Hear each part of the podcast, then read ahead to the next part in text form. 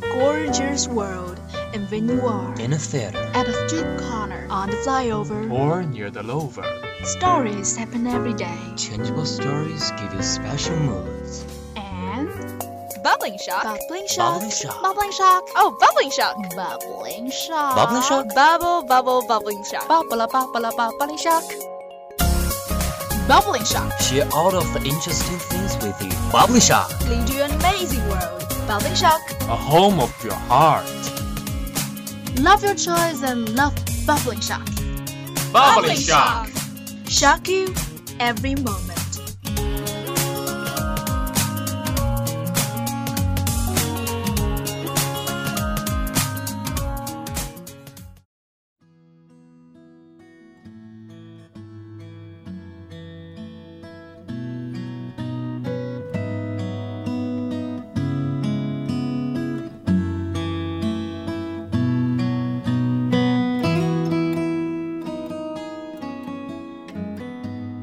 Everyone, this is FM 79.0. You radio, you listen, you like it. It's time for Bubbling Shock. This is your old friend Dora. Hello everybody, this is Ricky. Dora, it's been a long time since last time I saw you. How are you doing these days? Not good. Why? What happened? Nothing special. I've just always been busy since this term begins. So what have you been busy with?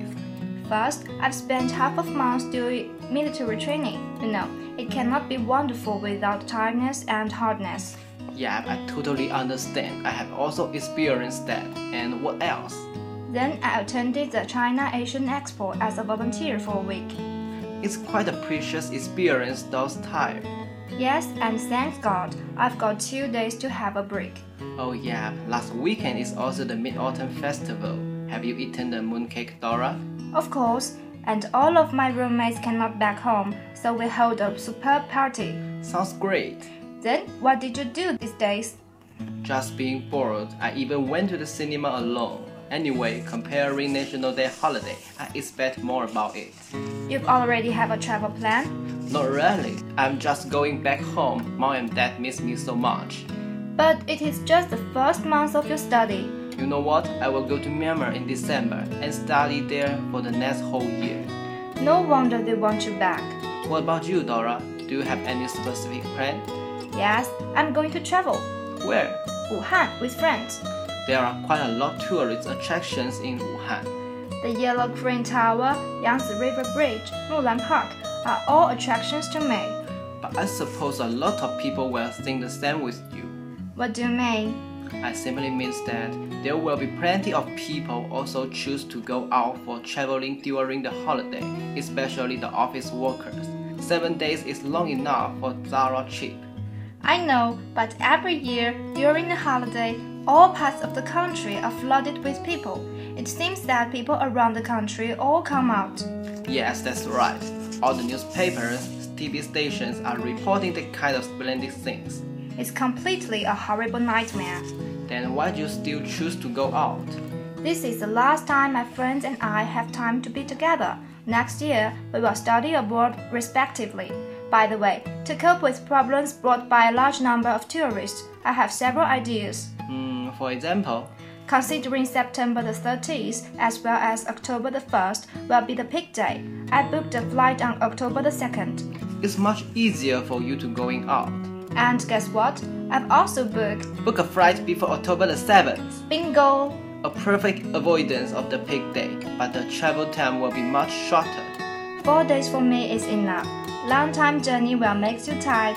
What's more, setting apart two days to relax, make preparations for the next period study may be more comfortable. Okay, after talking so much, let's take a break.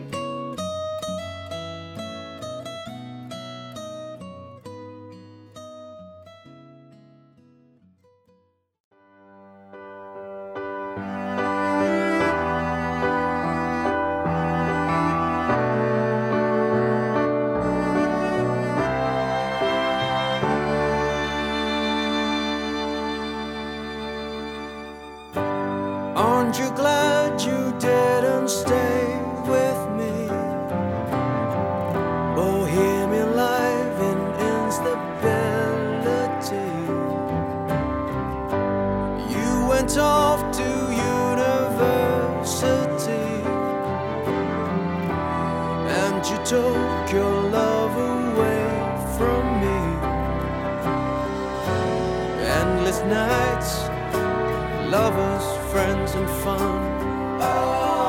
Big city lights, your new life had begun.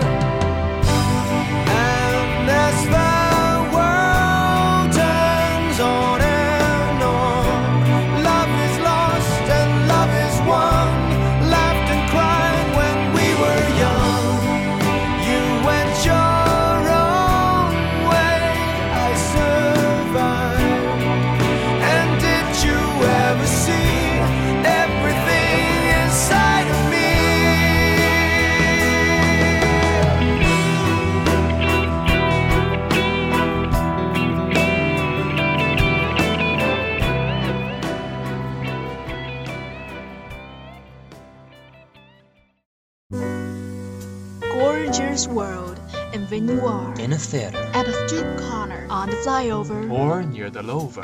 stories happen every day. Changeable stories give you special moods. And Bubbling shock. bubbling shock, Bubbling shock. bubbling shock, Oh, bubbling shock. bubbling shock, Bubbling shock? Bubble, bubble, bubbling shock. bubble, bubble, bubbling shock, bubbling shock. Share all of the interesting things with you. Bubbly Shock. Lead you an amazing world. Bubbling shock. A home of your heart. Love your choice and love bubbling shock. Bubbling shock. Shock you every moment.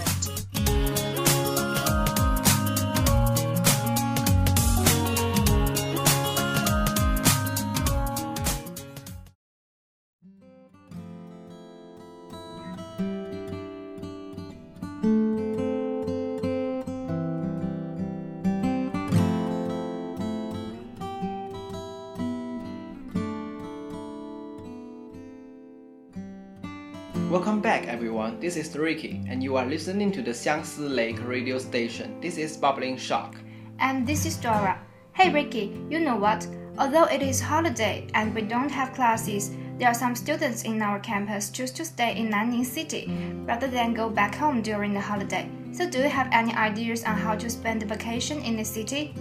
Of course, I do. Last National Day, I had spent the whole time in traveling around the city by bus, and I have seen lots of beautiful scenic spots. I have also had many local foods. That was great. So Ricky, tell me about some good places that offer delicious food. You know, I prefer eating food to watching some scenic spots. Haha, I see. Dora, do you like dessert? Of course, dessert is power. Okay, I got it. Let me start introducing from the Xixiangtang district first. You may like the Yang Xiaoxian in the Xixiangtang market.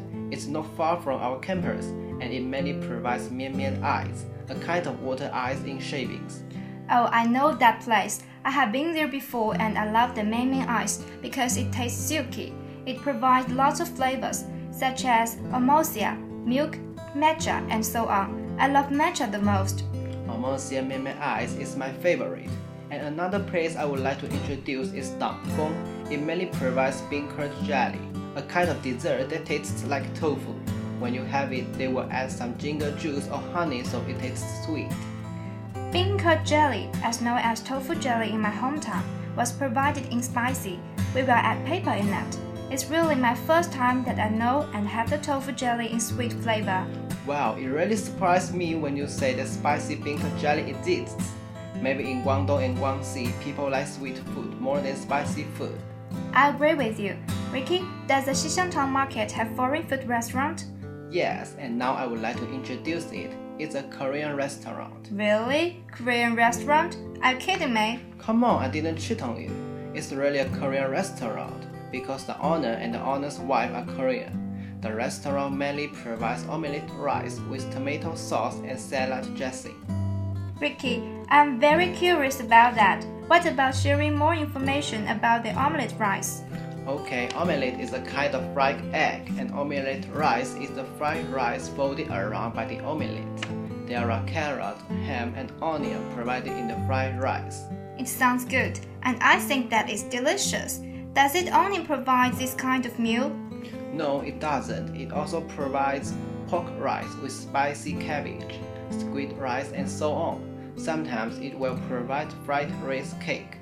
Oh, I'm a little hungry now. When I return to school after the vacation, I must go there and try the meal.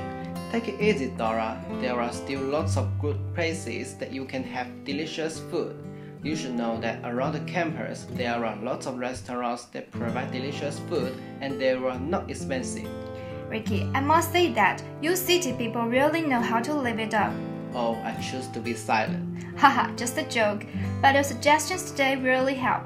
It's my pleasure that you like them. How time flies, Dora. It's time for us to say goodbye to everybody. Yes, by the way, if you want to listen to more programs, please search and follow the Xiangsi Lake radio station on Lizhi FM. Goodbye, everybody, and happy National Day. Happy National Day.